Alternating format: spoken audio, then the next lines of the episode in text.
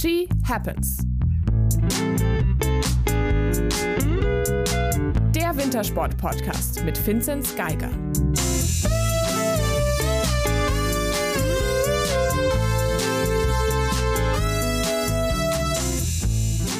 Hallo, hallo und welcome back zu einer neuen She Happens Folge. Ich hoffe, euch da draußen geht es allen gut und ihr seid ähm, genauso im Olympiafieber wie wir momentan.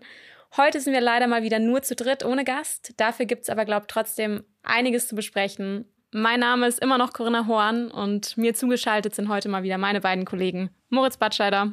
Hallo. Und Vincent Geiger. Hallo. Jungs, jetzt ist ja doch schon wieder ähm, eine ganze Weile her, wo wir uns das letzte Mal gesehen und gehört haben. Die Aufnahme mit dem Uli ist ja, glaube ich, doch schon wieder fast vier Wochen rum. Erzählt mal, wie geht's euch? Ähm, was geht so ab? Ja, also nachdem wir diesen furchtbaren äh, Sturm, der uns noch heimgesucht hat, beim Uli äh, überlebt haben. Nein, es war sehr schön. Wir hoffen, ähm, euch hat auch das kleine Special, was wir daraus gemacht haben mit dem Video und so, gut gefallen. Und bei mir sonst seitdem nicht so viel außer Arbeiten und alle um mich rum in äh, den Urlaub fahren sehen. Äh, das, da müssen wir nachher aber eh noch drüber sprechen. Und äh, also viel Olympia schauen nebenbei. Ja, also bei mir ist ähnlich. Ähm, die letzten Trainingswochen äh, waren eigentlich mal wieder viele Lehrgänge waren und ja, jetzt bin ich ganz froh, dass ich ähm, eben ab heute habe ich eine Woche Urlaub und ähm, bin jetzt am Koma See gerade ankommen und deswegen ja, ähm, deswegen kann es mir nicht besser gehen. Dazu noch eine Frage. Die wollte ich dir vorhin am Telefon schon stellen. Du hast mich angerufen, wir sind ganz transparent hier. Wir haben die Aufnahme heute mehrfach äh, verschieben müssen. Also das soll jetzt kein Vorwurf sein. Einfach weil sich deine Anreise verzögert hat. Und da meinst du, ihr müsst noch auf die Fähre. Jetzt ist meine Frage, der Koma See ist doch echt nicht so groß. Warum braucht man die Fähre? Ja, wir sind quasi, ähm, der ist ja wie ein wie so ein Bumerang aufgeteilt, also geht nach unten, teilt er sich in zwei Teile und wir sind an dem Teil in, äh, wir sind in Bellaccio, das ist direkt ähm, quasi auf dem anderen Ufer und da, wenn man dann von der Schweizer Autobahn kommt, dann muss man, müsste man da irgendwie eine Dreiviertelstunde Umweg fahren, weil man nicht auf die Pferde geht und die Pferde dauert halt fünf Minuten oder zehn und deswegen, ja nimmt man die.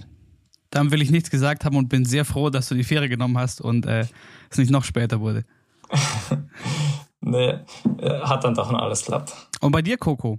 Jetzt musst du natürlich auch noch erzählen, was ging bei dir so ab? Ja, ähm, nicht so viel Spannendes, muss ich sagen. Ich hatte ja Klausurenphase und ähm, bin aber immer noch dabei, Hausarbeiten zu schreiben. Und ich hoffe, dass ich jetzt die nächsten Tage fertig werde, weil irgendwie ist es schon echt, echt mühsam, dieses ganze Hausarbeiten Prozedere.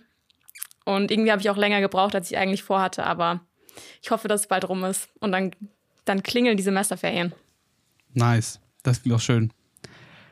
nachdem ich schon angesprochen habe, äh, wir haben uns äh, vorab gedacht, es wäre doch vielleicht ganz lustig, oder was heißt lustig, generell interessant, jetzt mal über Olympia zu sprechen, und zwar dieses andere Olympia, ähm, das bei dem für meine Augen und Ohren teils noch viel verrücktere Sachen passieren als bei den Winterspielen, nämlich die Sommerspiele in äh, Tokio 2021, die eigentlich 2020 heißen.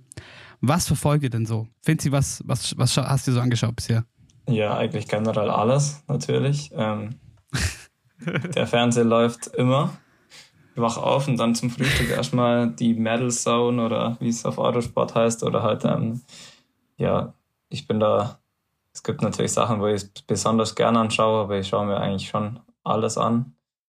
Ähm, aber generell bin ich ein Leichtathletik-Fan. Ähm, ich finde es bei der Leichtathletik immer gut, wenn quasi ganz viel auf einmal ist, wenn sie dann halt vom Hochsprung wieder auf ähm, Läufe rüberschwenken. Das ist schon, das gefällt mir immer gut. Und normalerweise ist dann ja auch ein volles Stadion dabei, was jetzt nicht ist, aber also das, ich schaue am liebsten Leichtathletik an. Same. Also ich muss sagen, so geht es mir auch. Ich finde es auch am coolsten, wenn irgendwie, also wie du gesagt hast, wenn eigentlich irgendwie so vom einen Wettkampf zum nächsten geswitcht wird. Ähm, ich muss sagen, ich habe auch viel Touren verfolgt, obwohl ich eigentlich gar nicht so ein Tourenfan bin. Aber finde es doch immer cool, was sie da so abliefern. Ähm, Moritz, wie schaut es bei dir aus? Ja, ich habe auch sehr viel Unterschiedliches gesehen. Ähm, und Leichtathletik, es geht mir schon auch wie euch und ich finde es richtig geil und es ist so, es ist so, so also ich will es nicht, ich will keinen, keinen unpassenden, ätzenden Fußballvergleich machen, aber es hat so ein bisschen sowas wie so ein Konferenzfeeling, wie du sagst, Finzi, es geht von hier nach da. Ähm, und das ist mega cool und mega actionreich die ganze Zeit passiert was. Und das ist ja auch so das, wie man sich so vorstellt, so ähm, wo Olympia herkommt und wo man das vielleicht auch visualisiert kriegt, dieses, okay, an einem Ort ähm, passieren viele coole Veranstaltungen und äh, Leute kommen und schauen sich das an. Wie du sagst, alles in einem Stadion. Das Einzige, was dann schnell passiert, und ich glaube, das geht euch nicht anders, würde ich jetzt mal vermuten, man hat ja dann doch, gerade wenn es so hin und her geht, doch immer Sachen, die man dann lieber schaut als andere. Und dann ist immer so, Ah, ja, ich hätte jetzt aber gern noch, äh, in meinem Fall, ich bin seit diesen Spielen spätestens gro großer Fan vom Dreisprung. Ähm, hätte es doch lieber gern noch da zwei Springerinnen gesehen, als jetzt wieder wen, der eine Kugel wirft.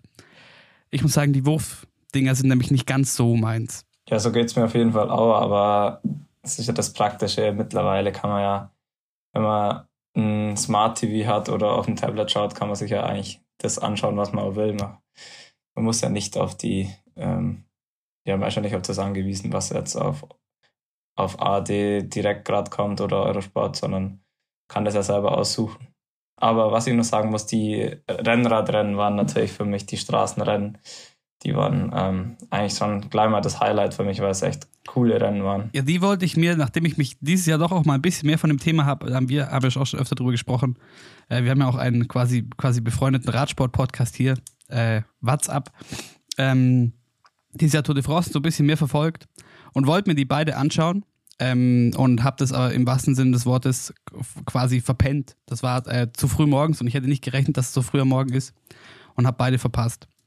Aber das bei den Damen war wohl äh, ziemlich verrückt mit dieser Österreicherin, die dann gewonnen hat. Ja, auf jeden Fall. Da war, das war es ja so. Ich glaube, die ist, ich bin mir jetzt nicht ganz sicher, aber ich glaube, die ist sofort ähm, mit der ersten Ausreißergruppe eben vom Feld weggezogen und hat dann einfach ähm, äh, immer, immer mehr hat sie dann äh, abgehängt und war dann irgendwann alleine unterwegs und die Favoriten, ähm, die haben sie einfach nicht beachtet und haben anscheinend nicht mitbekommen, dass da ähm, sie vorne weg ist und sie ist dann halt einfach durchkommen und hat Gold geholt, also sie haben sie nicht beachtet und, und um den zweiten Platz wurde dann gesprintet und die Favoritin fürs Rennen und eigentlich so die beste Radfahrerin die letzten Jahre, die Annemiek van Fleuten, die hat dann eben Silber geholt und in einem Sprint und sie hat selber gedacht, dass sie ähm, Gold gewonnen hat. Ähm, sie hat dann auch gejubelt und war sich ganz sicher, dass sie Gold gewonnen hat und dann hat man ihr gesagt, dass sie Silber gewonnen hat. Dann war natürlich ähm,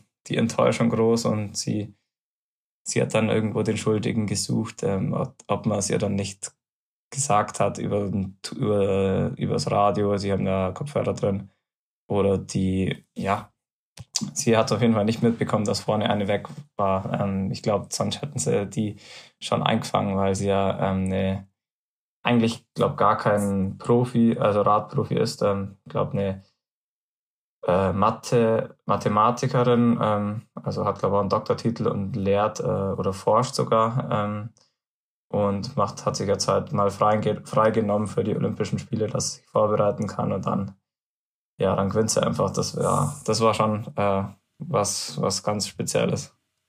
Auf jeden Fall. Ähm, weil du die Kopfhörer gerade ansprichst, da, da klingelt es bei mir.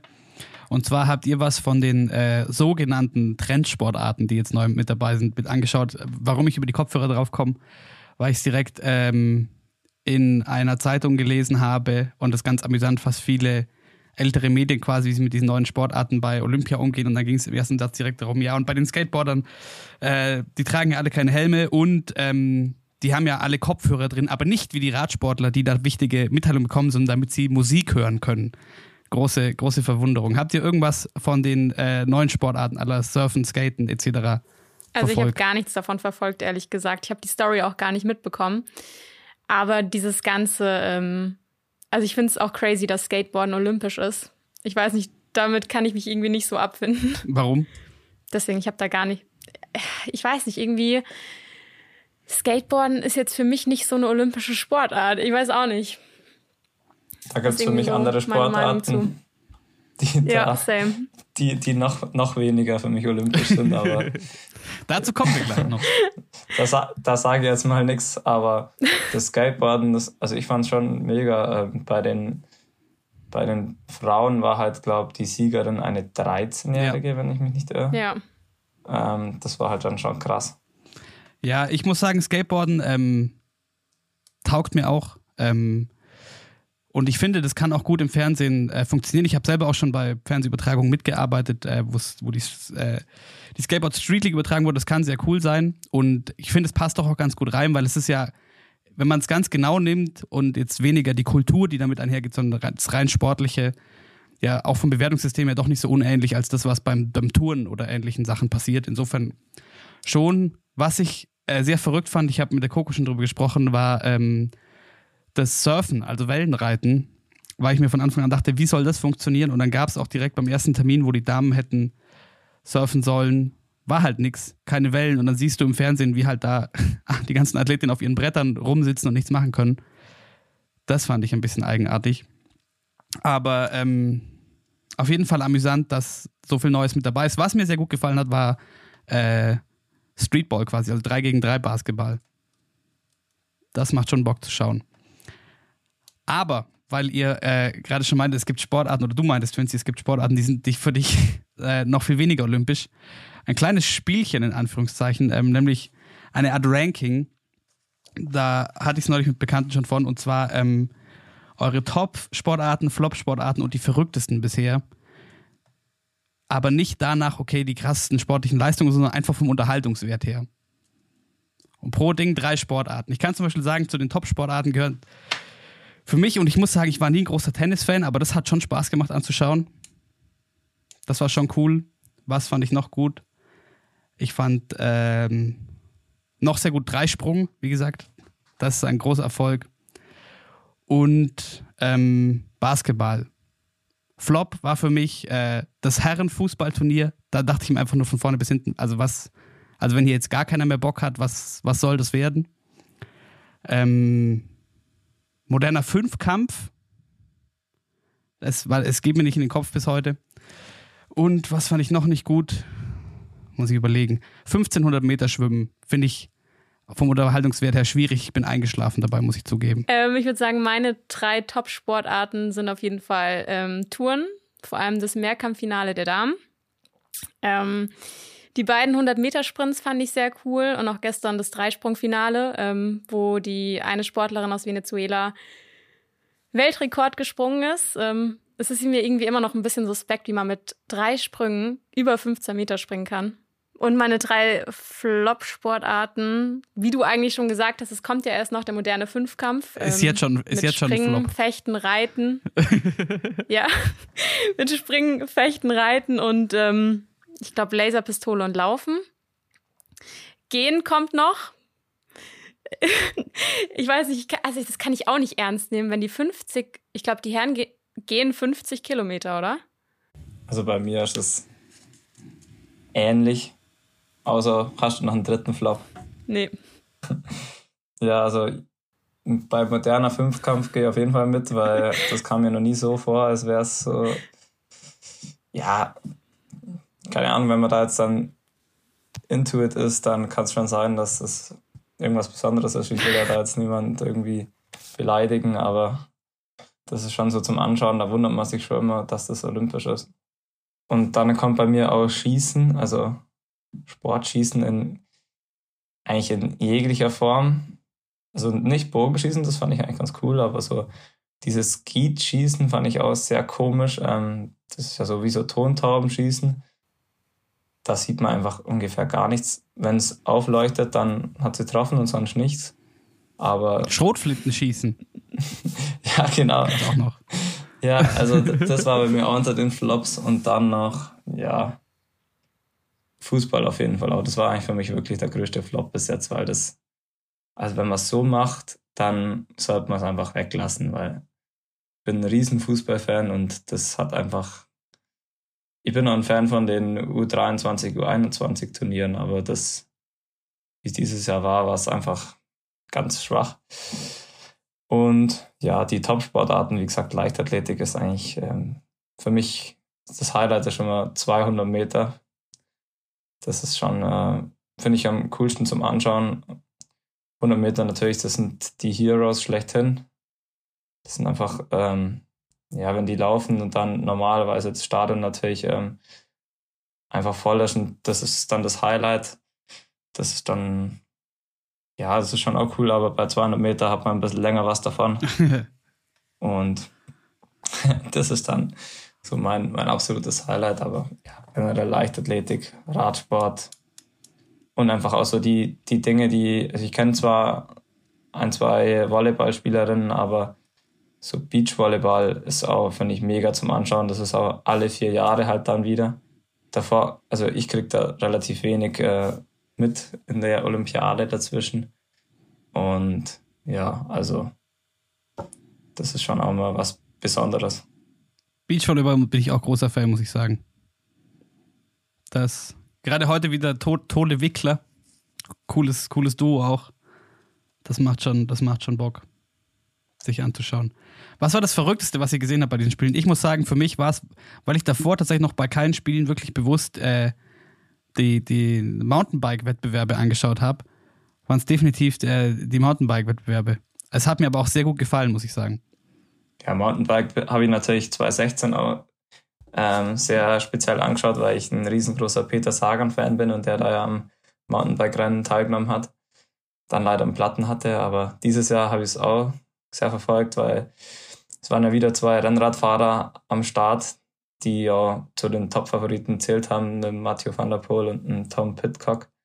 Und ja, der Tom Pitcock hat es dann wirklich gemacht. Das war schon auch außergewöhnlich, weil er dieses Jahr noch von Platz 100 gestartet ist und also seine ersten Mountainbike-Rennen hatte, gemacht, bestritten hat. Und ja, das ist einfach unglaublich. Der ist eine Klasse für sich, obwohl er, wie gesagt, erst ich weiß nicht, wie viele Mountainbike-Rennen gefahren ist im Weltcup.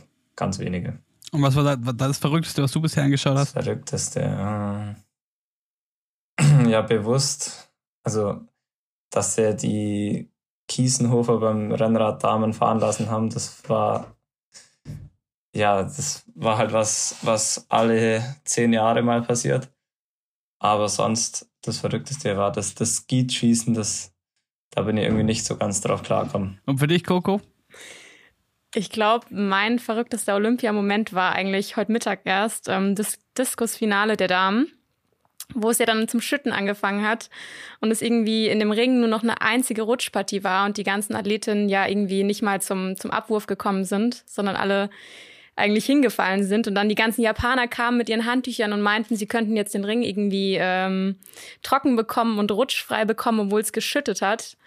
Ähm, ich glaube, das war irgendwie, das war mein verrücktester Moment. Also es gibt doch nach wie vor einiges, äh, auch hier, auch äh, nicht, nicht nur Schönes, aber eine Frage habe ich noch, Coco. Es, ich weiß nicht, es, es ist vielleicht ein bisschen viel moderner Fünfkampf-Bashing hier, aber an, an dich als Biathletin gefragt. Was hältst du von diesem Laserlauf, den die da machen? Ich kann das gar nicht ernst nehmen. also, also, ehrlich, ich kann das gar nicht ernst nehmen. Ähm, die haben ja irgendwie so, eine, so, ein, so ein Pappschild, wie so eine Augenklappe ähm, über einem Auge, damit sie ja vorne besser anvisieren können. Aber die stehen ja dann irgendwie die ganze Zeit da am Schießstand, bis sie getroffen haben. Also die müssen ja in dem Sinne eigentlich gar keine Strafrunden laufen. Weiß nicht, irgendwie ist, das ist, also diese ganze Sportart ist mir irgendwie ein bisschen suspekt. Dann so viel dazu. Was wir zu Olympia vielleicht noch äh, ansprechen können, das Thema, Sie Wissen für dich? Kannst du dich so ein, so ein, so ein, so ein bisschen reinversetzen, generell uns oder uns vielleicht ein Bild geben, wie ist, also gut, jetzt natürlich nochmal ganz andere Nummer aktuell mit Covid, äh, speziell in Tokio auch. Aber wie sieht so das, das, das Leben da aus? Weil, weil ich frage mich immer wieder so, okay, wie ist es so, als, als Athlet da zu sein zwischen den Wettkämpfen? Was, was macht man groß? Ähm, ja, bei mir war es in Pyeongchang. Ich wie habe ich eh schon mal angesprochen, so viele Rennen außerhalb oder Wettkämpfe außerhalb von meinem Sport habe ich auch nicht gesehen, weil wir eben nicht im olympischen Dorf gewohnt haben. Aber ich glaube, es kommt immer darauf an, was man für eine Sportart macht und wie viele Wettkämpfe man hat. Und ja, im Normalfall ist es halt so, dass man, wenn man fertig ist, dann kann man sich den Rest noch anschauen. Aber dieses Jahr war es ja auch so, die müssen sofort nach ihrem Wettkampf äh, die Athleten sofort heimfliegen. Und ja, deswegen, ich glaube nicht so viel möglich anzuschauen.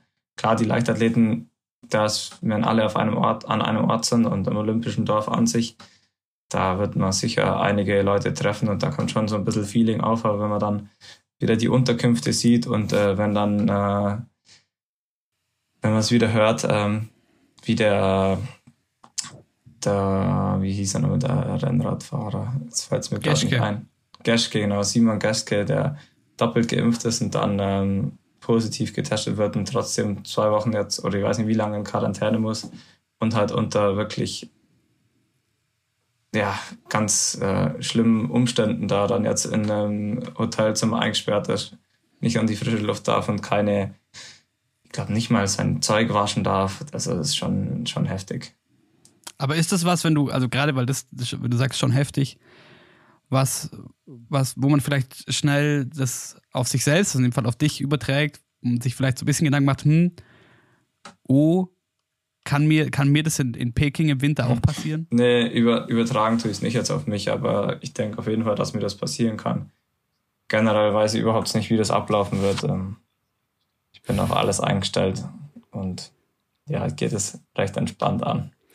Ähm, eine Sache, die ich jetzt zu Olympia auch noch fragen wollte. Der Alexander Zverev hat gestern im Sportschau-Interview gesagt, dass er eigentlich ähm, jetzt nach dem Spiel überhaupt keine Sekunde Zeit hatte, mal irgendwie durchzuatmen, von einem Interview zum nächsten Interview gehasselt ist. Ähm, wie war das damals bei euch, ähm, als ihr Team Gold geholt habt? Hat man da überhaupt eine Minute Zeit zum Durchatmen oder prasselt da irgendwie so viel auf einen ein? Ja, nordische Kombination ist natürlich noch eine deutlich größer vom Sport her wie Tennis, muss man schon sagen. Deswegen war das natürlich noch viel heftiger. Nee. Kann ich mir vorstellen. nee, das war schon. Ich finde, sie wurde angesprungen direkt also ja, aus dem Ausdorf raus. In, in, Korea speziell, das ist echt extrem beliebt, nordische Kombination. Kann sich nicht auf die Straße trauen. Ja, da waren wir gleich Heroes. Ähm, nee, ah, erstmal zum Zverev fand ich es wirklich überragend. Also er hat so genial gespielt und mich hat so gefreut, wo er Djokovic geschlagen hat. Ja, also ich bin auch ein riesen Tennis-Fan, schaue mir das immer an. Ich fand es dann interessant, dass er gesagt hat, dass äh, das Olympiagold ihm mehr wert ist wie ein, äh, wie ein Grand Slam-Sieg, aber ich glaube, da haben sie auch ihm ein bisschen das Wort verdreht im Mund, weil er das so gesagt hat, im Moment ist ihm die wichtige, das Wichtige in diesem Moment. Also glaube nicht gesamt auf seine Karriere bezogen. Aber ja, das fand ich schon komisch, wenn er das wirklich so gemeint hat.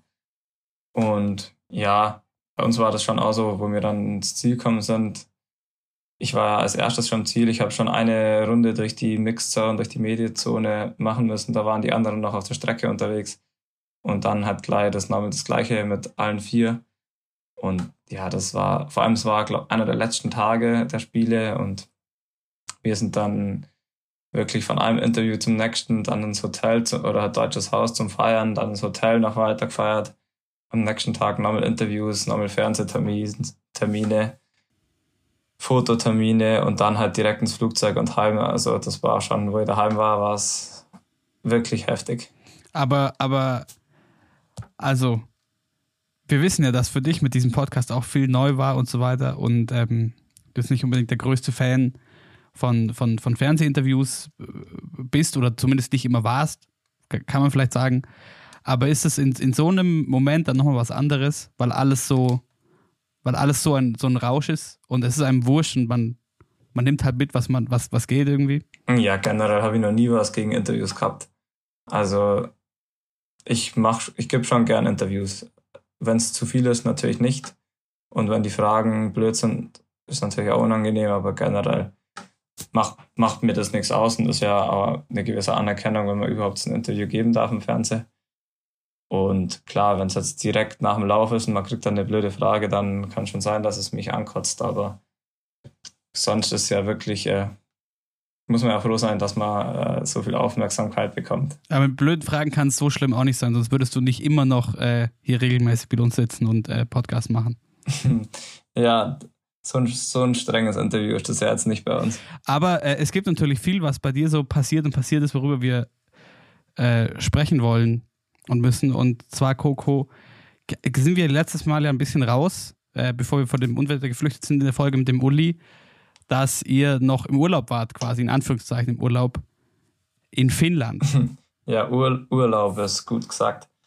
Ähm, ja, es war ein bisschen, wir hatten ein bisschen Pech mit dem Wetter, weil klar, wir haben gewusst, wir fliegen nach Kusamo oder halt äh, Ruka heißt die, äh, der Ort, wo die Schanze ist. Da ist es immer windig, da kann es immer sein, dass man nicht springen kann, aber dann hat man wirklich genau eine Woche erwischt, wo es sehr, sehr windig war. Und dann konnten wir, haben wir schon gedacht, wir können vielleicht gar nicht mehr springen. Und dann war es so, dass wir nur abends äh, oder fast nachts springen konnten. Einmal sind wir, haben wir haben meinen letzten Sprung um 5 vor 1 gemacht. Also das habe ich davor auch noch nie gemacht. Und, äh, und einmal sind wir ganz in der Früh gesprungen, um 6 sind wir, glaube ich, an Schanze gefahren. Ähm, ja, das, das war dann schon ein bisschen komisch und ähm, wir sind dann auch viel rumgesessen, weil es, wenn man halt erst, wenn man aufsteht, ganz normal und dann weiß man, kann erst mitten in der Nacht zum Springen gehen, dann kannst du auch nicht oder solltest vielleicht nicht den ganzen Tag irgendwas trainieren, weil sonst bist du platt und dann kannst du das Training auch wieder vergessen.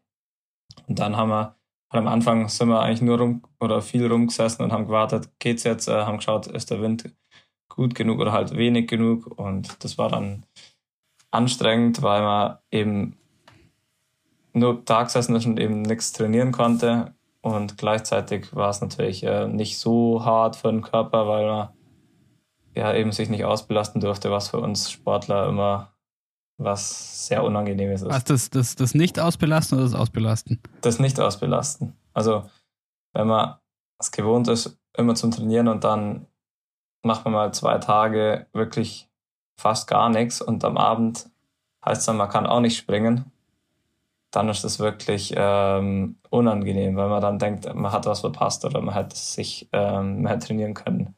Wenn man dann wirklich nur rumsitzt, das ist wirklich. Äh, Aber wie fühlt sich das an? Ja, ich also muss sagen, ich werde da eher noch müder, wie ich davor bin. Also klar, mal einen Tag mal gar nichts machen, ist immer schön. Oder auch mal eine Woche Urlaub. Aber so, wenn man auf einem Lehrgang ist und dann zwei Tage oder eineinhalb Tage nur rumsitzt, ist nicht schön. Aber Gott sei Dank haben wir ja dann noch springen können und wir sind schon auf unsere Trainingsstunden noch so halbwegs kommen. Ähm, worauf lag jetzt der Fokus in Finnland? Eher auf dem Springen oder, weil ihr habt ja schon auch Laufeinheiten gemacht? Ja, der Hauptfokus lag auf dem Springen, deswegen haben wir ja dann auch immer äh, die Tage so gelegt, dass, äh, dass wir auch fit zum Springen kommen.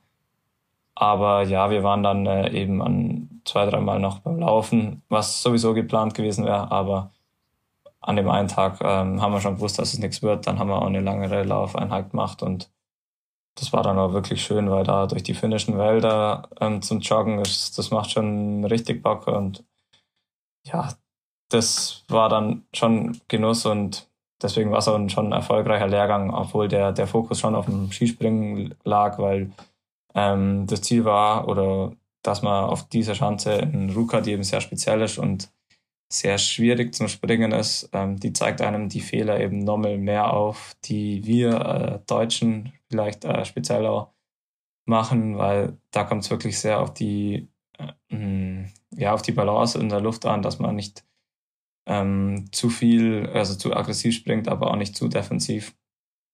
Und das war, glaube ich, das Ziel, dass man da an der Aerodynamik auch besser wird. Und ich glaube, da hat jeder schon was mitnehmen können, aber vielleicht hätten wir uns noch ein bisschen mehr davon erhofft. Aber wie würdest du sagen, ist dann generell, also wenn du das schon selber ansprichst, so, so der, der Status quo der Mannschaft, so was das, was das, was das Springen angeht, gerade nachdem auch nach dieser Saison wieder klar war, okay, es ist nach wie vor ein Thema, wo, ähm, wo, man, wo, wo ihr Arbeit reinstecken müsst. Wie ist es im Vergleich zum Vorjahr zum Beispiel? Ähm, ich glaube, also ich für mich kann sagen, dass ich eigentlich ganz zufrieden bin. Ähm, bin gut durchgekommen. Letztes Jahr hatte ich dann auch noch ein bisschen Probleme mit dem Knie, wo ich nicht wo ich gar nicht springen konnte. Und dieses Jahr habe ich so gut wie keine Sprünge verpasst und ich glaube, ich kann auf das ganze Team sprechen, dass wir schon vorwärts kommen und dass es mit dem Heinz auch immer besser läuft und alles immer besser sich ähm, einspielt. Aber klar, es ist, ich denke, die anderen schlafen auch nicht. Ähm, das kann man dann wirklich erst sagen, wenn es soweit ist. Ja, weil du am Anfang gesagt hast, ähm, also, weil das wollten wir uns eh fragen, wie kommt es dazu, dass ihr nachts springt, aber das mit dem Wind äh, macht natürlich irgendwo Sinn. Aber du hast gesagt, ihr seid dann ganz schön viel rumgesessen. Wie ist das, weil da haben wir in der Form auch noch nicht so vertieft drüber gesprochen, wie ist es bei euch als Mannschaft so? Also wie sieht dann dieses Rumsitzen in Anführungszeichen aus? Sitzt dann jeder wirklich für sich alleine rum den ganzen Tag oder, oder was, was macht ihr so? Ja, das ist ganz, ganz unterschiedlich.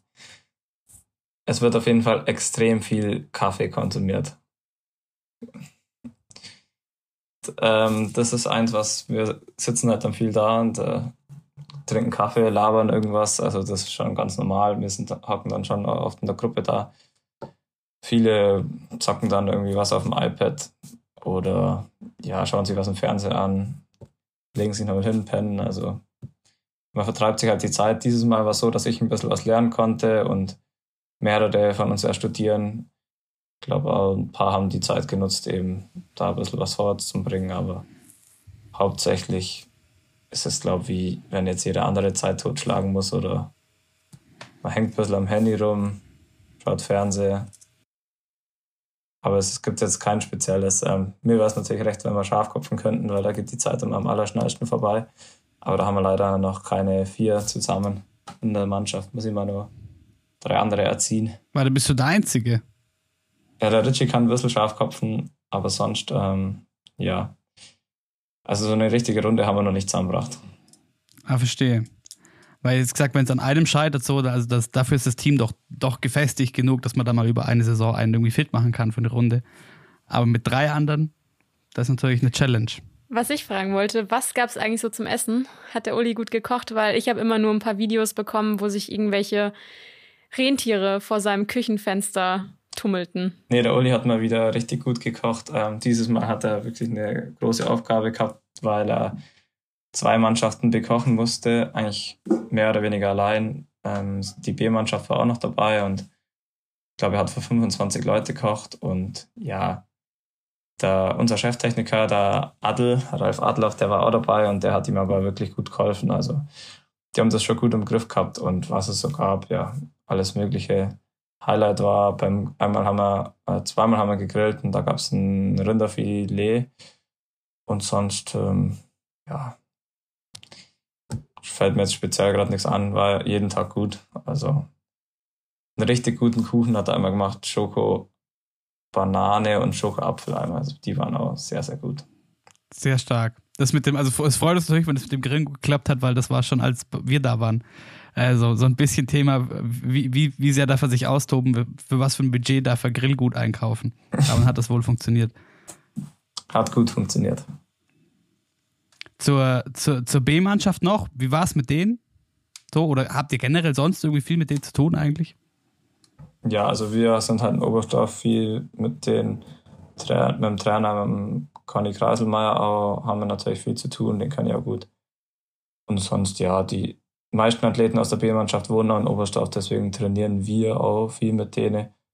Aber sonst ja auf dem Lehrgang, ähm, ja, war, mir jetzt, äh, war jetzt nicht so viel Kontakt da, wie vielleicht man sich erwartet hat, aber hat schon alles gut passt und die waren jetzt auch zwei, drei Lehrgänge mal bei uns dabei und haben, dann haben wir schon zusammen trainiert. Gibt es da wen, für den die, die Noco-Nerds unter unseren HörerInnen äh, auf die nächsten ein, zwei Saisons mal ein Auge werfen sollten? Ja, hoffentlich auf alle. Ähm, ich denke, da sind ein paar Junge dabei, die Potenzial haben, aber das kann sehr, sehr schnell gehen. Ich glaube, es wird für die Sportler aus dem PK sehr schwer, jetzt in den Weltcup zu kommen, da wir sieben Plätze haben und neun Leute in der A-Mannschaft. Ähm, deswegen werden auf jeden Fall zwei wieder in den Continental Cup äh, rutschen und da die weite Reise auf sich nehmen, weil das können wir vielleicht dann auch mal noch anschauen oder mal noch einen einladen aus, den, aus der B-Mannschaft oder potenziellen Continental Cup-Kandidat, weil die haben wirklich äh, sehr, sehr große Reisen vor sich diesen Winter. Ich glaube, der erste äh, Continental Cup ist in Peking. Und ich weiß dann die Reihenfolge nicht genau, aber sie haben auf jeden Fall auch noch in, äh, Vancouver, also Whistler ähm, Continental Cup, in Lake Placid und in Park City. Und dann, äh, ja, da muss man dann schon ein ordentliches Budget äh, haben, dass man die ganzen Flugreisen bewältigen kann. Ja, vor allem gerade so ein bisschen abstrus, dass es, weil es ja die, die vermeintlich kleinere Liga ist. Aber ähm, dazu habe ich noch gelesen, dass auch da schon ähm, geschaut wird von Seiten der FIS auf die nächsten Jahre und es kommen wohl wieder ein, zwei US-Standorte, also zum einen Lake Placid und äh, was war es noch? Weiß ich gar nicht. Iron mehr. Mountain wahrscheinlich. Das kann gut sein. Und es waren noch, also sie haben wohl mehrere ähm, besichtigt und ähm, da könnte in den nächsten Jahren vielleicht auch mal wieder was für euch im, im Kalender stehen. Hättest du da Bock drauf? Ja, auf jeden Fall. Also ich war bei der JWMA in Park City und da drüben ist einfach, ja, es ist richtig cool, die Anlagen und ähm, da ist auch schon auch was los von den äh, Fans und ja, die, die Leute sind einfach cool drauf, von dem her hätte ich auf jeden Fall Bock drauf. Und ich glaube, das geht eigentlich allen so. Also da wird niemand sagen, ey, er fährt jetzt nicht nach USA. Dann sind wir mal gespannt, ob es für euch auch bald große Reisekalender gibt. Und äh, natürlich können wir uns das nochmal anschauen, dann im Detail, wie es äh, da für den B-Kader so aussieht. Gerade wenn, wie du sagst, ähm, die, die Startplätze ganz oben äh, mehr als, als rar gesät sind. Guck, ich glaube, wir können noch über ein Thema sprechen, weil der Finzi vorhin schon angeschnitten hat. Äh, Thema Schanzen, die schwierig zu springen sind. Wir wollten noch über eine Schanze springen, äh, sprechen, äh, die gar nicht zu springen ist. Ja, da haben wir eh schon drüber gesprochen, als wir in Oberstdorf waren. Und zwar, ähm, dass man ja in Oberstdorf momentan gar nicht springen kann, wegen den Matten, die sich wellen, sobald ich weiß. Ähm, ich glaube, viele Hörerinnen und Hörer haben das gar nicht so, genau, so genau mitbekommen. Vielleicht kannst du es mal irgendwie kurz erklären.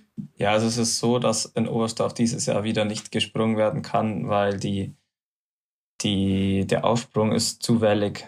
Also es wäre zu gefährlich zum Springen. Es war letztes Jahr auch schon sehr wellig, äh, wo sich auch einige beschwert haben.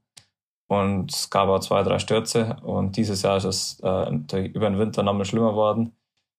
An was es genau lag, das sind mehrere Gründe. Ich kann jetzt nicht alle aufzählen, aber es war auf jeden Fall ein Zusammenspiel, glaube ich, aus den aus dem Unterbau und aus den Matten, die nicht äh, gut, gut genug waren oder dick genug waren. Auf jeden Fall ist es jetzt so wellig, dass man im Sommer nicht mehr springen kann äh, auf der Schanze. Also wenn es so bleibt. Es muss auf jeden Fall umgebaut werden und ich glaube aber, bevor man da nicht äh, sich einig ist, wer das zahlt und wer dann wirklich schuld ist, wird da nichts passieren. Deswegen ist es echt äh, ziemlich beschissen für uns, aber ich kann da leider nichts dran ändern und kann bloß hoffen, dass man das so schnell wie möglich repariert. Aber das ist nach wie vor, also weil die, die, die Meldung dazu, also das, Problem ist jetzt nicht von heute, ähm, ist ja schon den, den ganzen Sommer so eigentlich, aber das ist nach wie vor der Status quo, dass nichts wirklich passiert, weil man damit beschäftigt ist, äh, immer noch auszuhandeln, wer jetzt was übernimmt und wer an was schuld ist. Ähm, ich glaube, Sie wissen jetzt schon, an was es liegt und was man machen muss, aber natürlich klar, es will keiner freiwillig die Reparatur bezahlen und ich weiß jetzt wirklich nicht, wie der Status quo ist. Äh, ich hoffe einfach bloß, dass es so schnell wie möglich äh, repariert wird. Ja, ich finde es schon auch nach wie vor ein bisschen ähm, faszinierend, zumindest, dass das Problem letztes Jahr schon aufgetreten ist und ähm, man dann gesagt hat, okay, jetzt äh, machen wir mal den Winter und irgendwas aller, ja, der Schnee drauf drückt ja vielleicht dann äh, zusammen und dann passt. Ähm, aber gut, das äh, ist, bleibt mit Sicherheit noch ein bisschen ein spannendes Thema. Die Frage ist natürlich, wie doof ist das für dich tatsächlich? Bedeutet das jetzt eine Riesenumstellung für deinen Sommer? Also für mich speziell und für die A-Mannschaft ist gar nicht so schlimm. Also es ist echt, natürlich ist es beschissen, weil ich würde schon gern daheim springen, aber für uns, wir können einfach woanders hinfahren. Wir springen eh hauptsächlich auf den Lehrgängen. Und es, viel schlimmer ist es für Nachwuchs. Ähm, die sind nicht so viel unterwegs wie wir und die können jetzt halt nicht daheim trainieren. Wir, wenn wir jetzt da, daheim, also in Anführungsstrichen, springen, dann müssen wir halt nach Garmisch oder Innsbruck fahren. Aber ja, ähm, für, für Nachwuchs ist es beschissen und für uns, wir können uns schon damit arrangieren. Also macht das jetzt für dich keinen, keinen Riesenunterschied? Ist es nicht so in der in der Olympia-Vorbereitung, dass man sagt, boah, jetzt will ich selber nochmal pushen und mache hier mal selber noch irgendwie eine Einheit und das ist jetzt doof, weil das wegfällt oder so, sondern ist jetzt kein so großes Problem, weil die Lehrgänge eh größtenteils nicht da sind. Ja, ja, genau so ist es eigentlich.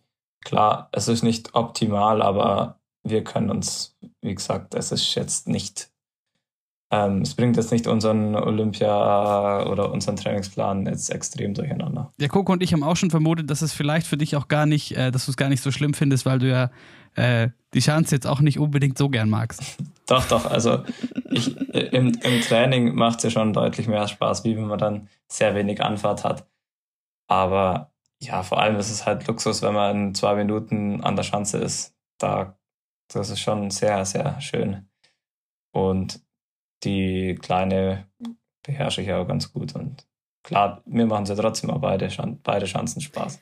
Ähm, was Thema Training angeht, wir können da vielleicht eh mal noch zwei Hörerfragen beantworten. Und zwar ähm, allgemein so, wie schaut so dein, dein Trainingsalltag aus? Auch so was Zeiten angeht, wann stehst du auf? Ähm, wann hast du vielleicht die erste Einheit? Wie viel, wie viel Krafttraining machst du? Wie viel Lauftraining? Wie viel Sprungtraining? Ja, also man kann das jetzt nicht direkt auf die Woche runterbrechen, aber ich fange einfach mal mit den Trainingszeiten an. Also für, für mich, ich gehe eigentlich immer, wenn ich jetzt in der Früh Ausdauer trainiere, dann rechne ich immer vom Mittagessen zurück. Weil für mich gibt es nichts Schlimmeres, wie wenn ich aufstehe und dann trainiere und dann fertig bin und dann bin ich um 10 oder um halb elf schon wieder da und dann muss ich das bis zum Mittag überbrücken, weil ich kann, also ich kann natürlich um halb elf was essen, aber dann sind die ganzen Mahlzeiten äh, verschoben und deswegen schaue ich immer, dass ich so um elf wieder daheim bin, dass ich mir dann entweder was selber machen kann oder dann eben was essen kann. Also ist es eher so, dass ich, also aufstehen tue ich eigentlich meistens nicht so spät. Ich bin jetzt nicht so der Langschläfer. Aber ja, ich sag so um neun, zwischen neun und zehn gehe ich meistens zum Trainieren. Krafttraining haben wir meistens um zwar schon ein bisschen früher, aber da ist es nicht so schlimm. Da ist man nicht so hungrig danach. Und soll ich dann noch äh, dazu sagen, ähm, wie oft ich was trainiere in der Woche? Das ist auch sehr unterschiedlich ähm, von, oder abhängig von der Jahreszeit oder Trainingsphase. Jetzt ähm, war ähm, in der im Frühling und Sommer, da ist es so, dass wir eigentlich zwei bis drei Mal in der Woche Kraft trainieren. Und dann werden dazwischen die Ausdauereinheiten so gelegt, wie es je nachdem, wie viele Stunden man in der Woche quasi äh, auf dem Plan hat. Und was für ähm, was man dann speziellen Ausdauer macht, ist natürlich ein bisschen wetterabhängig und ähm, auch im Frühling ist mehr Radeln und jetzt ist dann eher weniger Radeln, dafür mehr Rollern. Ganz grob gesagt. Und sonst, ja. Ähm, wir sind natürlich ziemlich viel unterwegs, deswegen ist das Skispringen, wie vorhin schon gesagt, eher, eher auf dem Lehrgang, nicht so daheim. Deswegen kann man jetzt nicht sagen, man springt jetzt den und den Wochentag, sondern es war jetzt ganz grob so gesagt, eine Woche daheim, dann wieder eine Woche oder vier, fünf Tage Skispringen mit, der, mit dem Team zusammen und dann wieder eine Woche daheim. Und so war das jetzt aufgebaut. So alle zwei Wochen ein Lehrgang oder alle zehn Tage ein Lehrgang, ähm, wo man dann eben springt mit der Mannschaft und mit allen Trainern zusammen und dann wieder daheim eher Ausdauer und Krafttraining. Aber funktioniert das für dich so vom, vom Rhythmus her gut? wenn du dann immer wieder, immer wieder diese, diese Wochen Breaks hast zwischen den Sprüngen? Ja, also mir taugt das schon. Man ist ja dann nicht komplett weg. Das Ziel von so einer Kraft, von, von den Krafttrainingseinheiten von uns ist ja nicht nur, dass man irgendwie unter der Hand lässt, sondern wir machen auch verschiedenste Sprünge, Sprünge und Sprungformen und da ist man natürlich mental schon an der Schanze und man versucht sich da dann auch perfekt vorzubereiten und das ist schon auch das, das Ziel und äh, da ist man jetzt, also man ist jetzt nie eine ganze Woche weg, komplett vom Skispringen. Auch wenn man jetzt nicht auf der Schanze ist, kann man sich da schon vorbereiten. Zum, äh, zum Thema, wie sieht dein Trainingsalltag aus, dachte ich mir, da können wir mal noch drüber sprechen, weil wir haben da äh, so beim Essen mal drüber gesprochen und die Coco war nämlich äh, vollkommen schockiert und äh, mindestens stark überrascht über einen äh, Fakt über euer Training, den du, äh, Coco, als ehemalige Leistungssportlerin so nicht erwartet hättest. Nee, gar das nicht. Also ich war, Ja, du kannst gern sagen. Oder dass wir ganz oft äh, ohne Trainer daheim trainieren. Oder ja, nicht, nee, nicht nur das. Ähm, der Fakt, dass ihr eigentlich, wie du gesagt hast, ähm, hauptsächlich ruhige Einheiten macht, also nur Ausdauereinheiten eigentlich und selten Intervalle trainiert. Ach so, das, äh, ja, das ist bei uns einfach die Philosophie, dass wir über das Grundlagentraining und äh, die Form holen, nicht über intensive Einheiten. Also wir laufen ganz selten eben Intervalle. Vor allem in der ersten Trainingsphase werden, machen wir ja eigentlich nur Grundlage. Und ja, das ist bei uns einfach Standard so. Und das ist die Philosophie vom Hermann und die, die ist jetzt schon die letzten 20 Jahre so. Der scheint ja auch äh, gut zu sein, geht ja auch auf, wie man sieht. Aber ich weiß nicht, irgendwie hat es mich schon geschockt, weil bei uns im Biathlon, wir machen schon viele intensive Einheiten. Also wir machen schon viel Intervalltraining. Ja, das ist natürlich auch, wir müssen natürlich auch immer schauen, dass wir nicht ganz so kaputt sind nach, nach so einer Woche Ausdauer, dass man dann wieder gut springen kann. Aber ja, wir müssen natürlich, äh, ich weiß nicht, wie es bei euch oder beim Biathlon generell ist, da muss man dann vielleicht auch in dem Pulsbereich trainieren, dass man dann auch beim Schießen das vergleichen kann, aber bei uns ist das ein bisschen was anderes. Und ja, ich kann nur so, so viel dazu zu sagen, dass ich eigentlich auch schon an das System glaube und das bei mir bis jetzt auch ganz gut funktioniert hat. Aber wenn du es wenn mal runterbrechen kannst für alle unsere HörerInnen, die vielleicht äh, nicht so tief drin sind, keine, keine TrainingswissenschaftlerInnen, ähm, was an dieser Philosophie funktioniert so gut? Was daran so gut funktioniert? Ja, das kann ich jetzt auch nicht direkt so beantworten. Ähm, mir taugt es einfach, dass wir eben ganz wenig intensive Einheiten machen und eigentlich wochenlang oder die ersten zwei, drei Monate gar nichts Intensives machen und uns die Schnellkraft und die Spritzigkeit eben über das Krafttraining holen.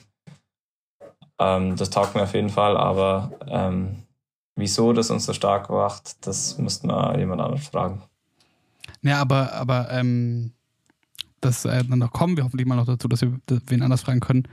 Aber ganz platt runtergebrochen, die, die, die Grundidee ist, ähm, sehr gute Grundlage und aber ähm, darauf vor allem auch so eine gewisse Ruhe und Entspanntheit bewahren, um, um nicht zu fertig zu sein fürs Springen. Ist ganz plump gesagt. Ja. Verstehe, verstehe. Wohin das Ganze führt, äh, ist eh klar, wenn es in Richtung Winter geht, aber es steht auch bald an und ich glaube, Coco, da haben wir auch noch eine Frage bekommen ähm, zum Thema Sommer Grand Prix und ich würde aber sagen, wenn ich jetzt nicht ganz falsch gerechnet habe, müsste unsere nächste Folge eh ziemlich gut davor liegen, dann können wir da vielleicht, ähm, machen, wir, machen wir etwas vertieft zum, zum Sommer Grand Prix und sprechen jetzt zum Abschluss noch über was Schönes, was nicht heißen soll, dass der Sommer Grand Prix nicht schön sein kann. Ähm, über Urlaub. Wie ist es denn, Finzi? Fühlst du dich schon im Urlaub? Wahrscheinlich nicht, weil wir dich zu Tode gestresst haben, dass du direkt nach deiner Ankunft hier wieder podcasten und performen musst. Das ist natürlich totaler Stress. Ähm, aber nein, äh, das war jetzt nicht schlimm und ja, ich fühle mich jetzt auf jeden Fall wie im Urlaub und bin ja jetzt angekommen, aber ich werde die Tage auf jeden Fall genießen hier am Komersee. Was, was, was braucht ein guter Urlaub für dich? Was, was, was macht so eine, so eine Woche am Komersee dann für dich, für dich aus? Gutes Essen auf jeden Fall und eine schöne, eine schöne Ortschaft und ja, ich bin jetzt keiner, der jetzt den ganzen Tag sich an den Strand legt oder an See liegt und nichts macht, das, das kann ich nicht. Bei mir und meiner Freundin muss schon immer ein bisschen was geboten sein, deswegen ja, ein richtig gutes Frühstück und dann schauen wir mal, was ansteht. Das, hier werden wir sicher auch ein bisschen vielleicht aufs Rad gehen oder zum Laufen, Bergtouren machen. Und dann danach, ähm, ja, weiß auch nicht, was jetzt speziell für mich an einem Urlaub, was so ein Urlaub ausmacht. Kommt natürlich immer darauf an, wo man ist weil ich weiß, dass du, äh, dass du, dass du immer, immer aktiv sein musst, was ich auch äh, sehr beeindruckend finde. Aber dir geht das dabei nicht verloren, dass du, also ist das für den Kopf, kannst du das dann trennen zwischen, okay, keine Ahnung, ich, ich steige jetzt aufs Rad oder mache eine Bergtour oder keine Ahnung was, weil es Urlaub ist und nicht Training oder, oder musst du das gar nicht, gar nicht trennen irgendwie? Nee, ich muss das nicht trennen und klar, also letztes Jahr war ich auch an, habe ich auch einen Strandurlaub gemacht, da steht natürlich fast gar nichts auf dem Plan. Also da ist dann schon sehr wenig Training und das ist dann schon was anderes, aber ähm, so einen ganzen Tag einfach nichts machen, das geht gar nicht. Ja, das verstehe ich. Aber ich finde es, wie gesagt, interessant, so wenn, wenn so Sachen, die man dann so macht in diesem Urlaub, äh, wie, wie zum Beispiel Radeln gehen oder so, quasi eh Teil, Teil deines Jobs sind, von dem du Urlaub machst, quasi. Weil Coco meinte Kopf abschalten. Ob das nicht ein Problem ist. Aber es ist ja umso schöner, wenn es das nicht ist, sondern dass äh, du das dann auch genießen kannst. Das ist doch purer Luxus, würde ich sagen. Das ist doch schön. Gibt es irgendein, das, das ist, glaube ich, eine ganz gute Absch äh, ähm, Frage zum Abschied. Gibt es irgendeine ein Reiseziel oder so? Fairerweise könnt ihr, könnt ihr natürlich auch Sachen mit dazu nehmen, wo ihr beruflich in Anführungszeichen wart, also auch für den Sport oder so, wo ihr sagt, okay, nie wieder. Da kann ich nie wieder Urlaub machen. Das geht, das geht nicht. Das war so furchtbar. Also darf man jetzt was dazu nehmen, wo man nur, wo man war, weil wir, also ich war mal bei einer Jugend, äh, OPA-Spiele hieß das, in Scherat Meer. Aber es kann schon sein, dass es da landschaftlich schön ist, aber das war die, die schlimmste Unterkunft, in der ich jemals war und da werde ich sicher nie wieder hingehen. Was war das Schlimmste an der Unterkunft? Ja, die, die Betten auf jeden Fall, weil und, und das Essen, das, das kam alles zusammen, aber an dem Bett, ich habe versucht, dass keine Haut von mir auf die Matratze kommt. Ähm, lange, lang, lang habe ich geschlafen und das Essen war auch wirklich ekelhaft. Wir haben nur Baguette gegessen und ja, waren, sind einfach schlimme Erinnerungen. Coco, Coco nickt wissend. ja, also so eine Unterkunft fällt mir jetzt auch ein. Ähm, da waren wir in Ruhpolding. Da waren wir in einer ziemlich, ziemlich alten, ja, Pension, würde ich sagen. Essen war nicht gut, es war sehr, sehr alt. Irgendwie, das war auch so in die Betten wollte man sich irgendwie auch nicht unbedingt legen. Das wird mir jetzt auch einfallen, aber Truppolding ist ja ein schöner Ort, da würde ich schon wieder hinreisen. Verstehe, verstehe. Ähm, das soll natürlich jetzt auch nicht zu sehr, weil wir es letztes Mal auch schon hatten, äh, was ich natürlich auch sehr witzig fand, äh, die Story vom im Altenheim essen müssen. Ähm, können wir vielleicht noch eine kleine Reihe machen? Die schlimmsten, die schlimmsten äh, Unterkünfte im, äh, im Sportzirkus. Nein, Schmarrn. Ich hoffe auf jeden Fall, ähm, dass ihr eure Urlaube jeweils genießen könnt. Und wir hören uns in zwei Wochen wieder. Und wie gesagt, dann schauen wir mal ein bisschen genauer auf den Sommer Grand Prix und was das überhaupt soll und was das ist und ähm, wie wichtig das Ganze ist.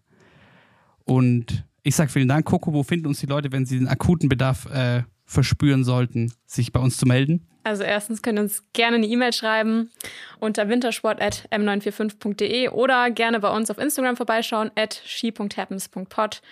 Wir freuen uns natürlich über eure Anregungen oder Kritik, Feedback. Sehr cool. Ja, dann würde ich sagen, genießt die Zeit. Schönen ersten Urlaubsabend, Finzi. Und bis in zwei Wochen. Ciao. Danke, bis dann. Ciao.